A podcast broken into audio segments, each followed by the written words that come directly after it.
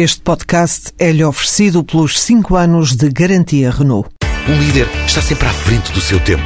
Em alguns casos, 5 anos. Qualidade Renault. 5 anos de garantia ou 150 mil quilómetros em toda a gama. O que é que encontra de novo no que é antigo, Rosa Pomar? Encontro o antigo, que é pertinente muitas vezes hoje como era há três gerações ou há três séculos atrás.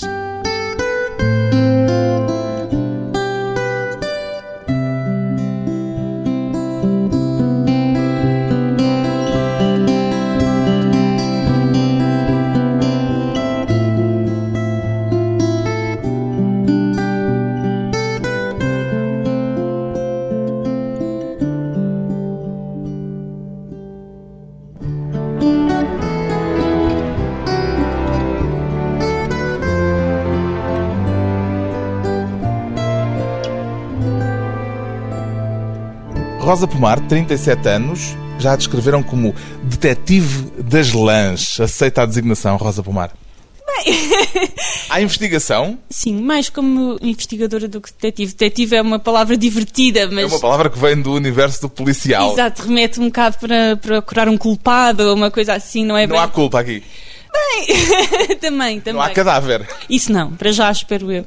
Mas há vontade de descobrir e de desvendar, às vezes, mistérios que o tempo foi soterrando. Sim, eu tenho tentado procurar, sobretudo, coisas que ainda estão vivas, não é? Não estou a tentar ressuscitar uma coisa que morreu, mas encontrar coisas que estão, por um lado, a desaparecer, mas que, por outro lado, há muitas pessoas a perceber que elas são pertinentes hoje em dia e que faz sentido continuar a fazê-las ou dar-lhes mais alguma vida do que elas tinham recentemente. Quando lhe perguntam o que é que faz, como é que descreve aquilo que faz, Nunca sei, fico sempre aflita.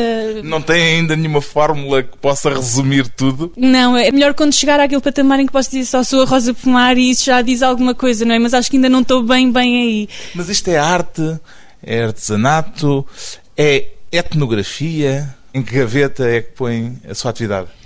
É um bocadinho de tudo. A minha formação é em História, não é? Portanto, eu tenho uma formação académica de base e também tenho alguma formação artística de base, mas se calhar a maior parte do trabalho que eu faço hoje em dia é etnográfico, digamos assim. Etnografia da malha portuguesa. Sim, e dos têxteis em geral e dos lanifícios em geral, mas muito centrada na parte das malhas. Há interesse académico por estas questões ou o assunto tem passado ao lado da etnografia estabelecida, chamamos-lhe assim? Hoje em dia, os antropólogos não se. A etnografia dentro da antropologia é uma disciplina um bocadinho esquecida, não é? Existem alguns antropólogos a trabalhar sobre esta área, muito poucos. Em Portugal também? Sim, em Portugal, a Daniela Araújo é uma das pessoas que se dedica a isto de um ponto de vista académico e muito bem, mas há de facto muito pouco interesse dentro da academia por este tema. E encontra uma explicação para isso? Hum, por um lado, eu acho que há um, um certo preconceito sobre a parte do têxtil, não é? Há uma associação que é muito fácil de fazer aos lavores e a- às coisas femininas e domésticas e não sei o quê, que é Por ter sido usado durante muito tempo, por exemplo, no período da ditadura, como um instrumento de submissão feminina, passa muito por aí. Muitas das pessoas que me aparecem aqui e que querem aprender a fazer malha ou que querem pronto, aprender qualquer coisa mais eh, manual dentro desta área, dizem eu fugi, não é? Eu fugi daquilo quando era miúda e para muitas pessoas da geração da minha mãe, como era uma coisa que eram obrigadas a fazer na escola, que elas eram obrigadas e os rapazes não. Era um tipo de ensino que remetia não só para uma percepção sexista não é, dos papéis da mulher e do homem, como para uma ideia de mulher doméstica ou domesticada, e portanto é mais do que normal que com a liberdade as mulheres se quisessem libertar disso o mais rapidamente possível. E também porque estas atividades muitas vezes remetem, ou quase sempre ainda, sobretudo fora das cidades, remetem para uma altura em que as pessoas viviam de facto na pobreza. Se eu falo com uma mulher de 60, 70, 80 anos que fiava quando era miúda, ela fiava por necessidade absoluta e, portanto, essas atividades não são atrativas ainda por remeterem para essa situação. ou seja, o aspecto artístico, digamos assim, foi deixado em segundo plano, pelo menos no imaginário com que se olha para este tipo de atividades. Depende de quem está a olhar, não é? Quer dizer, estas coisas são coisas que se faziam essencialmente por necessidade. Porque é preciso uma pessoa abrigar-se do frio e andar vestida. É? O aspecto artístico é tão mais elaborado quanto maior for a disponibilidade que a pessoa tiver, quanto mais tempo livre ela tiver, mais se pode dedicar a esse aspecto.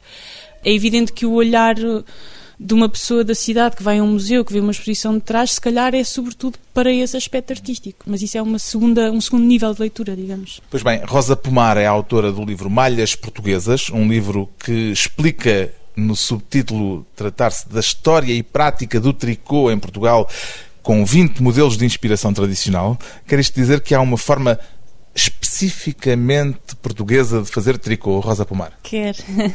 é verdade. Quer dizer, ela não é única e absolutamente exclusiva de Portugal, mas só é prevalente em Portugal. Estamos a falar de tipos de ponto, de materiais utilizados, de padrões, de quê? Estamos a falar da técnica, da maneira como o fio e as agulhas são seguros e como o fio é manipulado para criar o tecido de malha. O tecido é idêntico independentemente da técnica, mas a maneira como nós produzimos o tecido é diferente da que se usa em Espanha, França, Inglaterra, Alemanha, etc. E há uma forma de explicar sucintamente o que é que há de particular nessa técnica, o que é que a diferencia das outras? Sim, é muito simples. Nós, portugueses, ou portuguesas na maior parte dos casos, pomos o fio do trabalho à volta do pescoço ou à volta de um alfinete que temos preso ao peito. Todos nos lembramos de, de avós, de tias velhotas. O que agir é que qualquer português, se uma pessoa pedir, fecha os olhos e imagina uma pessoa a fazer malha, vão sempre imaginar o fio à volta do pescoço ou no alfinete. E isso não acontece em mais lado nenhum do mundo. Como é que trabalham nos outros eh, lugares? Apenas com o fio. Portanto, essa técnica de passar à volta do pescoço é usada para colocar o fio na tensão correta. E nos outros sítios, essa tensão é obtida apenas com as mãos, ou a mão direita ou a mão esquerda. Onde é que se guardam hoje esses segredos ancestrais? nas mãos e na cabeça de muitas mulheres fora das cidades. No interior do país? Sim, sobretudo no interior do país. E a Rosa vai à procura desses segredos junto de pessoas que são, na maior parte, pessoas idosas, imagino. Sim, essa é a parte mais estimulante do trabalho que eu faço, a mais interessante e mais enriquecedor é precisamente percorrer o país. É um trabalho. Aí é que vem a tal brincadeira do trabalho detetive, não é? Porque o que eu, eu, muitas vezes tenho que ir à procura. Há uma pista dada por um livro ou por uma peça de um museu e eu vou à procura quem é que nesta zona será que ainda sabe fazer isto, conhece este padrão, sabe como é que se faz esta técnica. E andava a ter à porta das pessoas, vai aos cafés. como é que é o seu método? Há muitos métodos, mas normal, quer dizer, nunca é essa coisa estilo National Geographic, não é de ficar paradinho à espera de ver o pássaro, ou neste caso a senhora a passar com as agulhas, esse não funciona. Às vezes é através de instituições locais, pode ser chegar a uma aldeia ir ao centro de dia à procura, porque é onde estão as pessoas mais fora.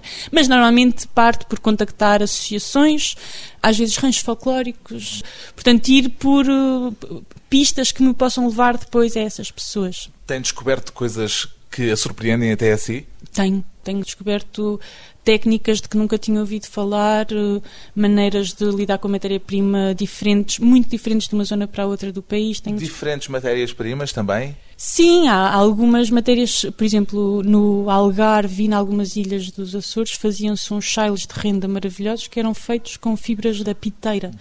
Aquilo dava um trabalho imenso e produziam chailes muito, muito leves e muito elegantes. E essa técnica ainda não consegui descobrir alguém que ainda a saiba fazer. Portanto, se alguém ouvir e souber que, que me diga, eu acho que no Algarve é capaz de ainda haver alguém que saiba. E encontrando esses objetos, quase esse shile, é possível reconstituir a partir do próprio shile do modo como ele foi feito? Às vezes é. Aliás, muitas das pessoas que.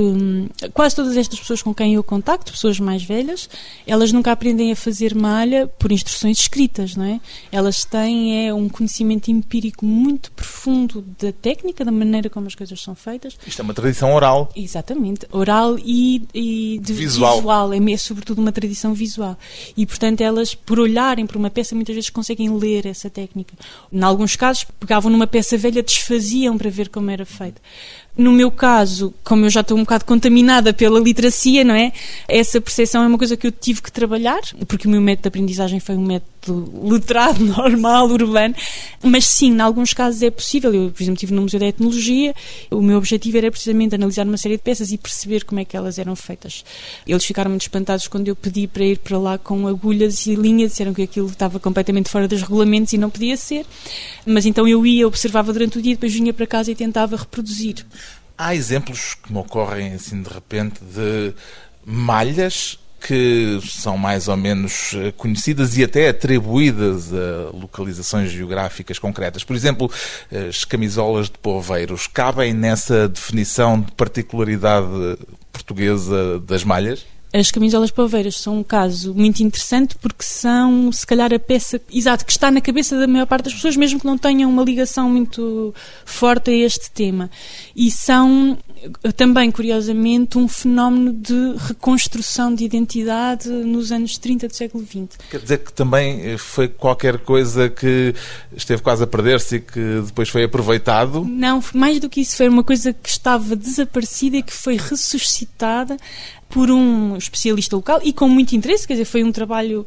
Uma Rosa Pomar da altura. Um Rosa Pomar, pelos vistos, é um homem. Sim, sim se calhar, se bem que o, o que é pena é que nós não conhecemos exemplares anteriores, não é? Essa recriação, mas há algumas fotografias. E são camisolas com características muito incomuns comparando com peças do resto da Europa. Portanto, elas tinham uns bordados muito bonitos, uma disposição de motivos que eu não conheço como peça tradicional de mais lado nenhum do mundo. O que é que faz com que um determinado tipo de artesanato têxtil se massifique? No caso, pelos vistos, este foi uma reconstituição.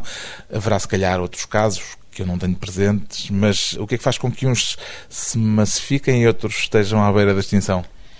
Ora, no caso das camisolas paveiras, elas tornaram-se depois muito famosas por terem aparecido em filmes, porque suscitaram mesmo o interesse de pessoas estrangeiras e, portanto, houve localmente, pelo que eu percebo, um interesse em tornar aquilo um produto turístico, não é? Isso podia-se fazer com outro tipo de produtos?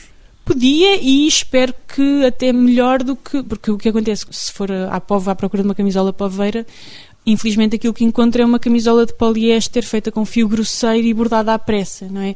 E se calhar se fosse uma camisola feita com fio de lã de boa qualidade e com mais cuidado era uma peça até muito mais vendável ou vendável a, a um preço muito mais interessante para quem produz. Uhum. O problema com muitas destas peças é que, como são feitas para turista, não é? Depois acabam por perder... Eh, uma massificação pobre. Exatamente, é mesmo isso.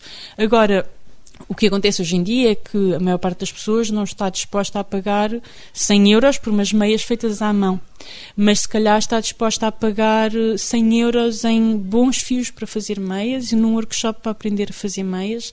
E, portanto, esse conhecimento das técnicas pode ser encarado também como um produto e como uma coisa muito interessante, porque Quer dizer, se as pessoas perceberem que isto é um património e estiverem interessadas em aprendê-lo, é? Isso é uma maneira de o preservar também. Uma forma de recuperar saberes antigos. Depois de uma breve pausa, voltamos com Rosa Pomar e os segredos que se escondem nas malhas.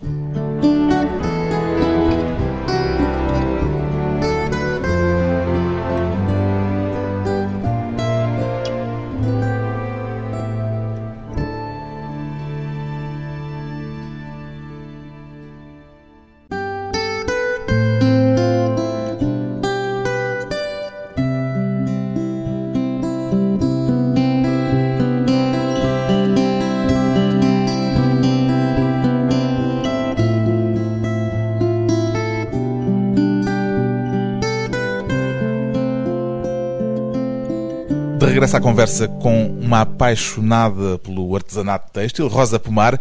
Quem é que lhe deu as suas primeiras agulhas, Rosa Pomar? Ainda se lembra? Ora, uma boa pergunta. Eu acho que este trouxe de algum sítio. Devo-as ter trazido da nossa casa no Porto, onde aprendi a fazer malha. Mas havia alguém na família que fosse especialmente versado ou versada nestas artes? Eu costumo dizer com bastante orgulho que tive a sorte de crescer numa família de mulheres muito fortes e de mulheres que eram ao mesmo tempo pessoas com uma carreira profissional, cidadãs ativas, politicamente comprometidas, mas ao mesmo tempo não era por isso que deixavam de saber bordar ou fazer malha. E, portanto, isto para mim nunca foi uma coisa, lá está, que remetesse para aquele tal universo doméstico. Não é? Portanto, havia gente a fazer tricô à sua volta? Havia gente a fazer tricô à minha volta. Já agora, qual é o grau de parentesco entre o tricô e o crochê? São primos direitos. Basicamente a diferença está no número de agulhas que se usa, mas são duas técnicas da família das malhas. E são também usados materiais diferentes, fios diferentes? Não, necessariamente, não. Podemos, até podemos misturar as duas técnicas na mesma peça se nos apetecer e há países em que isso é feito tradicionalmente. Há alguma razão para em ambos os casos usarmos palavras francesas para estas É uma artes? excelente pergunta. É muito interessante porque se uma pessoa vai para uma aldeia ninguém diz tricô, as pessoas fazem malha ou fazem meia, e se vai para a cidade ninguém diz fazer malha, toda a gente diz tricô, não é? Eu acho que tem a ver com a Não há maneira. de ser das invasões francesas, não terão Não, sido não, os não, soldados não. eh, de Bonaparte que trouxeram as palavras. Acho que tem mais a ver com, em alguns meios, as pessoas considerarem mais chique usar palavras estrangeiras. Aliás, nesses mesmos meios em que se começou a dizer tricô, começou a ser também moda fazer malha à estrangeira. Portanto, abandonar essa tal técnica de pôr o fio à volta do pescoço e fazer à estrangeira porque se considerava mais elegante. Torna diferente a malha que se faz? Não, não torna. É mesmo só o gesto que é diferente. O que eu acho, quer dizer, isto é uma interpretação pessoal, mas é que para muitas pessoas fazer um gesto diferente distinguia as das pessoas que faziam malha por necessidade, ok? Portanto, uma coisa é a senhora que, coitadinha, tem que fazer as suas próprias meias, ou, e outra coisa é uma senhora que faz aquilo por gosto, por prazer e não por necessidade. Uma componente de hobby. E, e por hobby, exatamente. Ou por, para caridade, porque depois dá as camisolas a- aos pobrezinhos, aquelas coisas assim. E, portanto, quanto mais essas duas atividades fossem distintas, mais socialmente aquilo. Portanto, distinguiam-se até na forma de fazer, no Exatamente. gesto. Exatamente. A sua formação, já o disse, é na área da história. O que é que a fez querer tornar-se historiadora? Não passou por este mundo das malhas, imagino. Não, também é uma questão interessante. Tive um excelente professor de História durante a minha formação secundária que me marcou muito. Também sou descendente do Jaime Cortesão, que era uma, pronto, também foi uma pessoa com a sua importância nesta área. Mas não houve assim uma razão óbvia para ter escolhido. Foi um prazer de conhecer o caminho E das coisas. Houve hum, percursos paralelos, quer dizer, continuava quando estava no seu percurso universitário de História, continuava a fazer malha? Sim, sempre. Durante a adolescência isso era sempre uma coisa um pouco estranha para as minhas colegas que achavam aquilo praticamente repugnante, não é? Como é normal na adolescência. Mas eu de facto sempre fiz malha, bordava, pronto, e isso não me fazia sentir uma pessoa mais esquisita. Encontrava na malha aquele lado terapêutico que algumas pessoas dizem que tem, ou relaxante, pelo menos, de passar eh, um momento numa atividade manual. Não, eu acho que sempre valorizei mais a componente prática e criativa, no sentido de conseguir fazer uma camisola e usar essa camisola, ou de dominar uma técnica, como é que eu com dois pauzinhos e um fio consigo não é, criar uma coisa praticamente do nada. Mas há quem fale desse lado relaxante, tranquilo, pessoas- tranquilizante. Para muitas pessoas isso é o mais importante. As pessoas encontram naquele gesto repetitivo, não é? Quase um mantra e conseguem, ao mesmo tempo, não estão completamente paradas, estão ali com uma atividade, mas têm o cérebro vazio. Digamos que é um antidepressivo mais barato e se calhar mais inócuo. É um excelente antidepressivo, uma excelente maneira de ajudar a deixar de fumar. Há muitas boas razões para se fazer malha. Segundo li, a sua especialização na história é na área da história medieval. É verdade.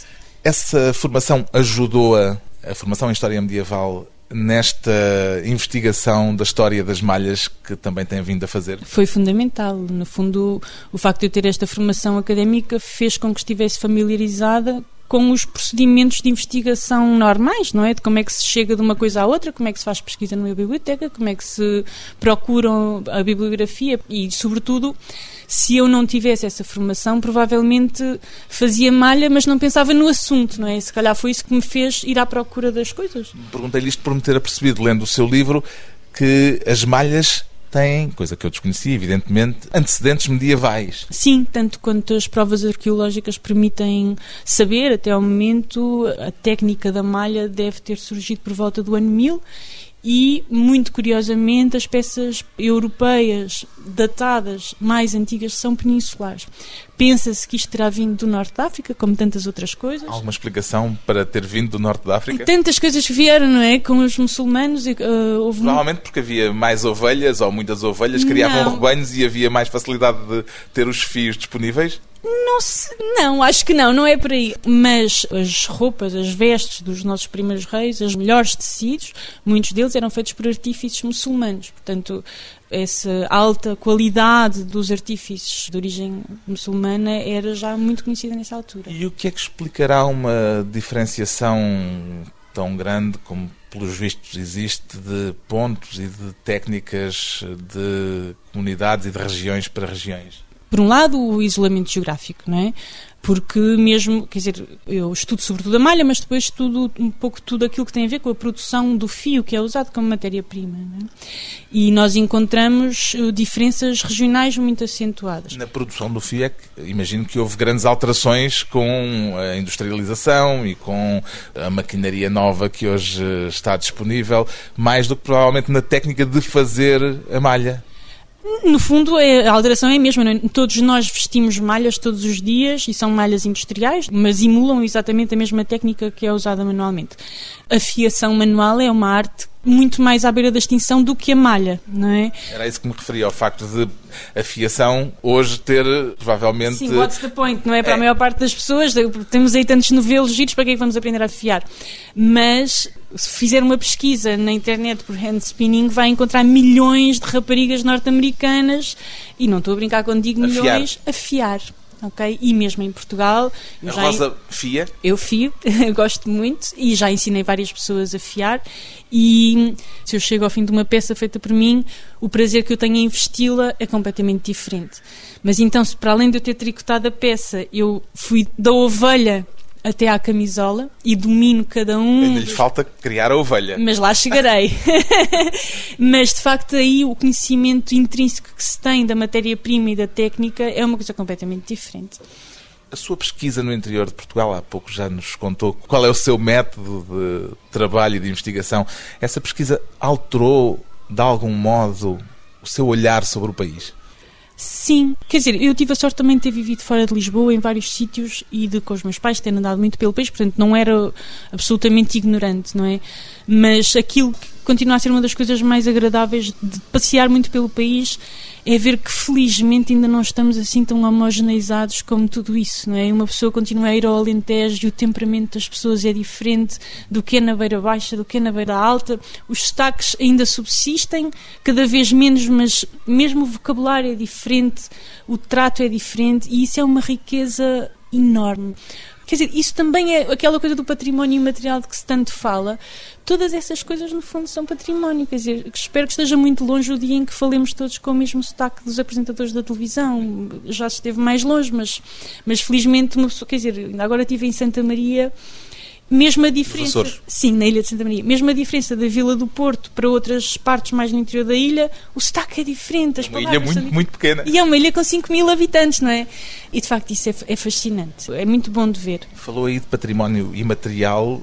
Parece-lhe que seria possível avançar como o fado para uma candidatura nesta área a património imaterial da humanidade? Eu não faço, quer dizer, se calhar não me interessa tanto o selo de património imaterial. Agora, que muitos países, sobretudo no norte da Europa, não só, valorizam este património como uma, uma parte perfeitamente digna de ser promovida e de ser uh, protegida, isso é óbvio, não é? Nós não temos menos do que têm os escoceses e Fair Isle, que é uma, é uma ilha da Escócia, leva milhares de turistas por causa das camisolas de malha que se fazem lá com padrões específicos, com uma, uma lã de uma raça específica de ovelhas. Portanto, e temos algo que possa equiparar-se? Temos, nós temos as, as meias da, Serra, da aldeia da Serra, na Serra d'Ossa, que são umas meias de linha de algodão, hoje em dia feitas por um grupo muito pequeno de mulheres, estive com elas na semana passada, e são obras de uma mestria, quer dizer, que merece ser admirada e que tem todo o interesse promover enquanto património um património a preservar. Depois de mais um curto intervalo, voltamos com Rosa Pomar e uma arte quase exclusivamente feminina.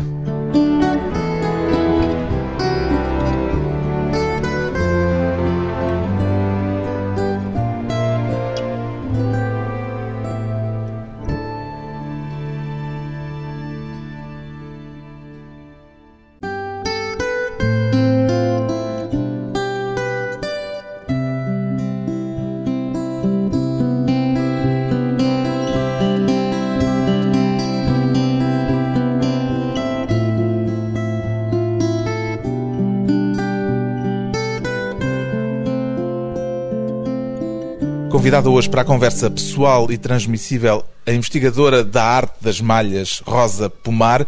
Fazer malha continua a ser uma arte quase exclusivamente feminina ou mesmo exclusivamente feminina, Rosa Pomar? É muito maioritariamente feminina. Já lhe apareceu algum homem nos seus workshops? Já. Poucos, mas bons. Quer dizer, eu já encontrei homens mais velhos uh, no campo que sabem fazer malha. Normalmente não se gabam muito disso, mas quando uma pessoa começa a puxar o assunto com a mulher, percebe que ele também sabe fazer, porque se calhar aprendeu quando era miúdo. E, portanto, há muito mais homens que sabem fazer malha do que a gente às vezes pensa. Em alguns uh, casos foi tradicional homens fazerem malha, mesmo cá em Portugal. Uh, em França isso é sabido, lá para os pastores de uma determinada zona. Eu Aqui imagino pescadores cá. Eu acho que isso é mais uma fantasia de, por acaso, eu ainda não encontrei nenhuma prova de que efetivamente os pescadores fizessem, mas diz-se que sim. Agora, no Ribatejo, no, nos finais do século XIX, princípios do século XX, os maiorais, portanto, os homens que andavam, os nossos cowboys, não é? Uh, faziam as suas próprias meias. E são umas meias, lá está, são outro dos exemplos máximos de, de, criatividade cá dentro deste nível. Eram peças muito elaboradas, muito bonitas e demoradas de fazer e eram feitas por homens. Isto sempre esteve ligado a uma dimensão doméstica e se calhar daí o facto, também há pouco já falámos disso, de haver essa prevalência feminina nesta arte. Sim, sempre esteve e, e, continua a haver um estigma. Atenção, não, por muito que o tricô esteja na moda, não é? E ouve-se falar de tricô em muitos sítios, em muitos meios eh, continua-se a olhar um bocadinho de lado para uma mulher, uma mulher que faça malha ou gosta de cozer, porque acha-se sempre que se ela faz aquilo, provavelmente é porque não não, conseguiu mais. Exatamente, exatamente. Eu faço muito questão de fazer malha publicamente, nunca ando de caminhonete ou de comboio, e ando muito porque não guio, que não vá fazer malha, e isso é sempre, para já, é sempre, atrai sempre os sorrisos de todas as pessoas com mais de 60 anos. Ficam sorrisos sempre... condescendentes, não, sorrisos, sorrisos simpáticos? Sorrisos de cumplicidade de acharem surpreendente e agradável ver uma rapariga mais nova. Eu já não sou jovem, não, é? mas não sei. Uma rapariga, apesar de tudo, mais nova. Um, ah, com cinco agulhas, eu também fazia. E puxa sempre uma bela conversa. Pode-se falar no interesse renovado eh, hoje no tricô, na malha? Pode. Não é que seja uma coisa. Não é a primeira vez que acontece. Nos anos 70 também houve um grande regresso ou um interesse renovado também por tudo o que eram técnicas manuais. Depois desapareceu esse interesse? Nos anos 80 atingiu ainda um pico e depois nos anos 90 desapareceu completamente. Aliás, nos anos 90 era difícil encontrar uma loja de lãs em Lisboa com boas, com boas lãs. E depois, lentamente, a partir do, da viragem do século, digamos assim, uh, ressurgiu, muito por influência uh, da internet, que permitiu um bocado, quer dizer, pôr as pessoas um bocado em contato umas com as outras e começou aparentemente nos Estados Unidos. Esse ressurgimento chegou às aldeias onde há essas guardiãs deste património histórico? Não, e esse é que é o passo importantíssimo a dar, não é? Porque um, eu em Lisboa, quer dizer, no sábado passado estive a ensinar cinco mulheres a fazer meia. Se eu for para, para o Redondo, ao pé de onde são essas senhoras da aldeia da Serra, eu não encontro cinco raparigas que queiram aprender a fazer meia. Há qualquer coisa de paradoxal, aparentemente, nisso, não é? Uh, não sei, uh, acho que tem a ver precisamente com quem está fora da cidade ou no contexto rural, muitas vezes estas, este conhecimento tem de remeter para um tipo de vida ao qual as pessoas dizem que não querem regressar, porque não remete só para. Quer dizer, eu vejo isto como uma mais-valia, um conhecimento, não é? Eu sei fazer isto, é melhor do que não saber fazer isto. Agora, se estamos noutro contexto, as pessoas podem dizer eu fazia isso era quando passava fome, não é? E quem é que se interessa por isso no contexto urbano? É normalmente uma mulher letrada com a sua profissão Tudo e isso. quer encontrar uma espécie de hobby ou é gente que quer fazer disso uma ocupação em primeiro grau? É um pouco de tudo. Eu posso dizer que o grosso das pessoas serão mulheres eh, com formação superior, com uma carreira profissional e que ou aprenderam qualquer coisa em miúda e agora ao falar-se nisso as traz de volta. Mas ou... para quem isto não é um foco central da sua vida, para quem é mais um hobby do que qualquer coisa de essencial. É um hobby, mas uh, eu acho que há uma tendência muito salutar de revalorização do saber fazer, não é? Hoje em dia as pessoas, quer dizer, basta ver como florescem os, o, as oficinas de reparação de roupa ou como os sapateiros estão outra vez cheios de cheios de gente. Isso é a crise bendita crise nesse caso, não é? Uh, porque, Vê a crise como uma oportunidade. Neste caso, eu acho que a crise reforça no fundo, essa valorização do dominar o conhecimento, não é? Se eu, acho, eu acho que se a crise nos puser todos a consumir de uma forma mais consciente, a comprar roupa que não se rasga ao fim de um mês e a comprar eletrodomésticos que podem ser consertados, então bendita crise. A Rosa Pomar é uma, uma adversária da industrialização. Uh, não, não sou nada uma adversária. Bendita industrialização, bendito progresso científico, medicina avançada, tudo isso. Sou contra, ah, sou contra algumas coisas as modificações genéticas e etc. Agora, uh, acho que esta questão do consumo é importantíssima. Mas a industrialização no têxtil provavelmente matou ou ajudou a tornar estas técnicas mais técnicas mais obsoletas porque as pessoas compram com por preços irrisórios os tais, as tais roupas de que precisam. Sim, mas se for a ver, todas as coisas de alta qualidade, mesmo dentro do têxtil, continuam a ser aquelas que têm mais mão de obra. Continuam aquelas que têm mais know-how e trabalho manual.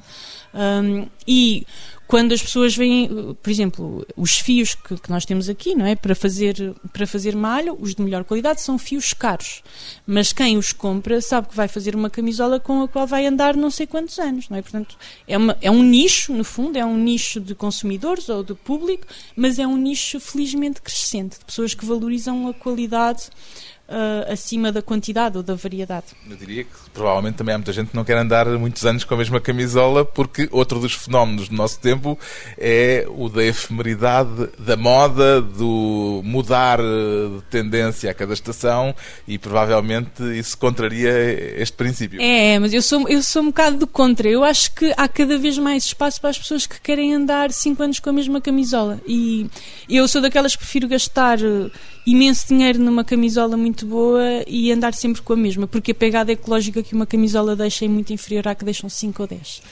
Outro aparente paradoxo, o facto de uh, estar a falar de um interesse renovado nestas técnicas e nestas tradições e, simultaneamente, estando nós a falar de algo tradicional, de ser a internet o maior divulgador uh, destas técnicas, destes saberes. Uh, Há paradoxo aqui ou não? Não, não há paradoxo. É, uma, é maravilhoso, não é? No fundo. É a modernidade aliar-se à tradição. É. O único problema, uh, que não é um problema, é uma consequência disso, é que muitas vezes, por exemplo, uma rapariga ou um rapaz que está, está aqui em Lisboa e quer aprender a fiar.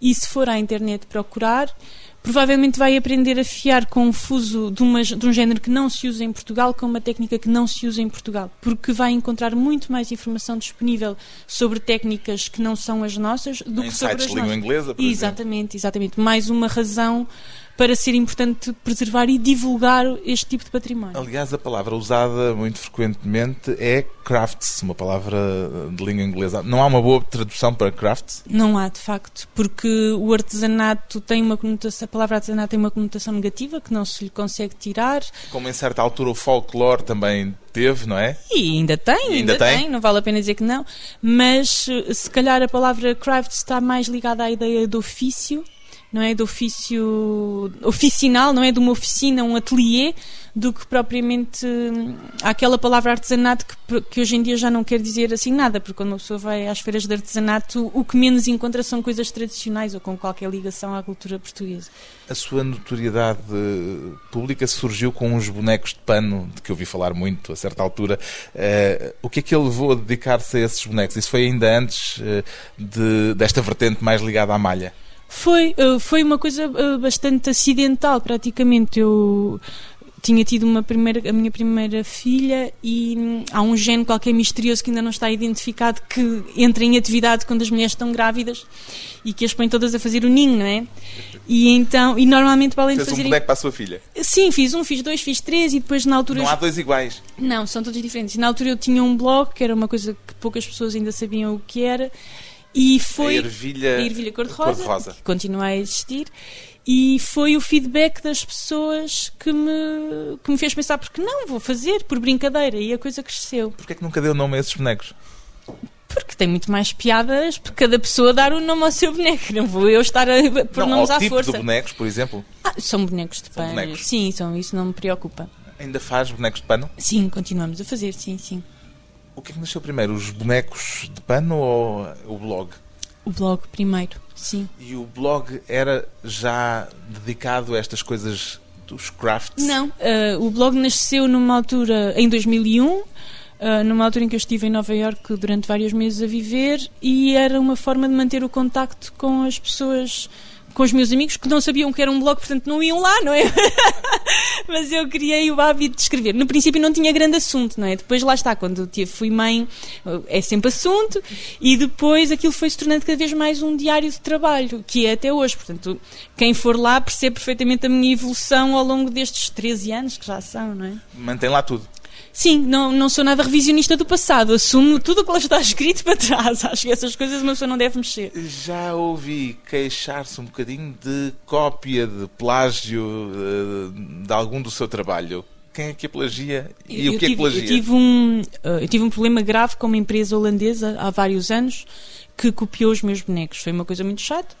Uh, mas que eu. Meteu tribunal e tudo? Uh, meteu ameaças, tribunal, e eu na altura fiz uma coisa perigosa, que foi expor publicamente a situação, porque podia ser eu própria acusada de difamação, não sei o quê, mas arrisquei e correu bem porque eles retiraram as coisas do mercado. Esse foi assim o caso mais, mais visível. Agora, eu, no princípio, aborrecia muito, porque ia às feiras de.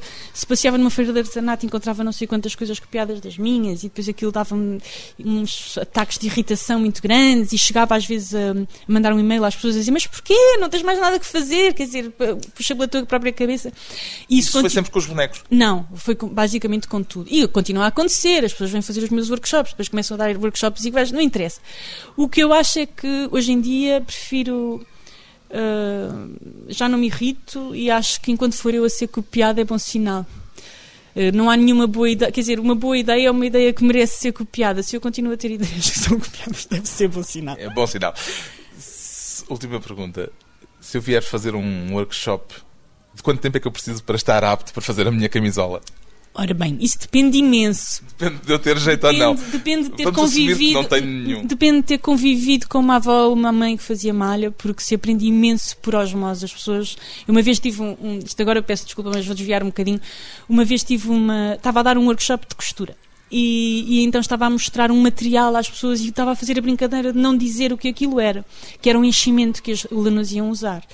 E houve uma aluna, que era uma rapariga completamente urbana, uh, muito mais até do que eu, e que pega naquilo, chega ao nariz, cheira e, e diz: Ah, isto lembra-me a minha avó. E a minha avó fazia assim. E ela com as mãos vazias, começa a reproduzir os gestos de cardar a lã e de fiar a lã. E ela não sabia que era lã o que tinha na mão, não conhecia a palavra cardar, não conhecia a palavra fiar, mas os gestos estavam ficheiros secretos. Dela. Totalmente, ficheiros secretos. E, portanto, depende dos seus ficheiros secretos.